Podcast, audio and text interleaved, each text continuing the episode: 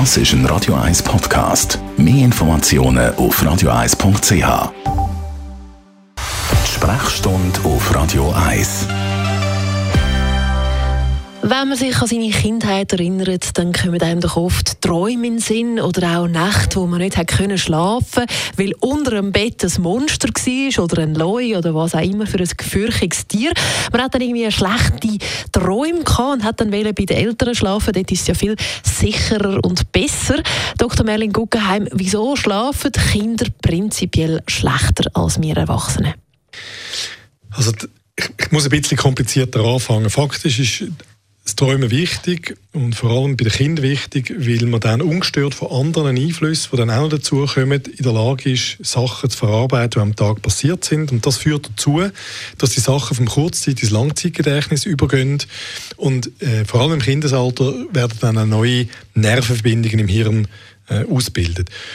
Es ist aber so, dass die Kinder die Sachen, die sie am Tag erleben, unmittelbar verarbeiten und zum Teil auch sehr intensiv. Und das können auch durchaus Albträume sein. Und ähm, dann wachen die Kinder auf. Jetzt ist es interessant, dass man davon ausgeht in der Schlafforschung, dass die Kinder wahrscheinlich das Träumen selber nicht als brüderlich erleben, außer ganz intensive und wiederholende Albträume, das mag es mal geben. Aber dass sie irgendwann im Rahmen von dem Traum aufwachen und dann liegen sie im dunklen Zimmer und es ist still. Und das ist das, was ihnen Angst macht. Und dann rufen sie nach den Eltern. Dann kommen die Eltern und fragen die, was ist, er schlecht träumt? Und dann sagen sie ja, weil sie quasi wie annehmen, ja, aha, ja, wenn mich das fragt und ich jetzt wach bin, also nehmen die ja das und dann ist es wohl so gewesen.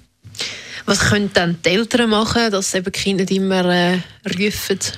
Also grundsätzlich ist das etwas, was man muss akzeptieren muss, dass, äh, dass das, äh, das gehört zu den Kindern. Also bis etwa ins Alter von 16 tritt das in äh, gewissen Studien beschrieben, äh, je nach Altersgruppe in 50 bis 90 Prozent der Fälle auf. Und das ist einfach so. Ich glaube, es ist wichtig, dass Kinder im eigenen Bett einschlafen lernen, aber wenn sie in der Nacht dann im Rahmen von einem Traum oder irgendwo äh, beim Aufwachen ängstlich sind und rufen, dann kann man mal schauen, ob sie von alleine wieder einschlafen und wenn sie das nicht tun, dann gehört es ein bisschen dazu, dass man immer geschwind Präsenz markiert und schaut, ob man das Kind so wieder beruhigen kann. Gibt es etwas, was man gar nicht machen soll? Eigentlich nicht. Nein, also was sicher falsch ist, man kann wieder darüber diskutieren, aber die meisten äh, Kinderentwicklungsdoktor sagen, dass Das ist ein Radio 1 Podcast. Mehr Informationen auf radio1.ch.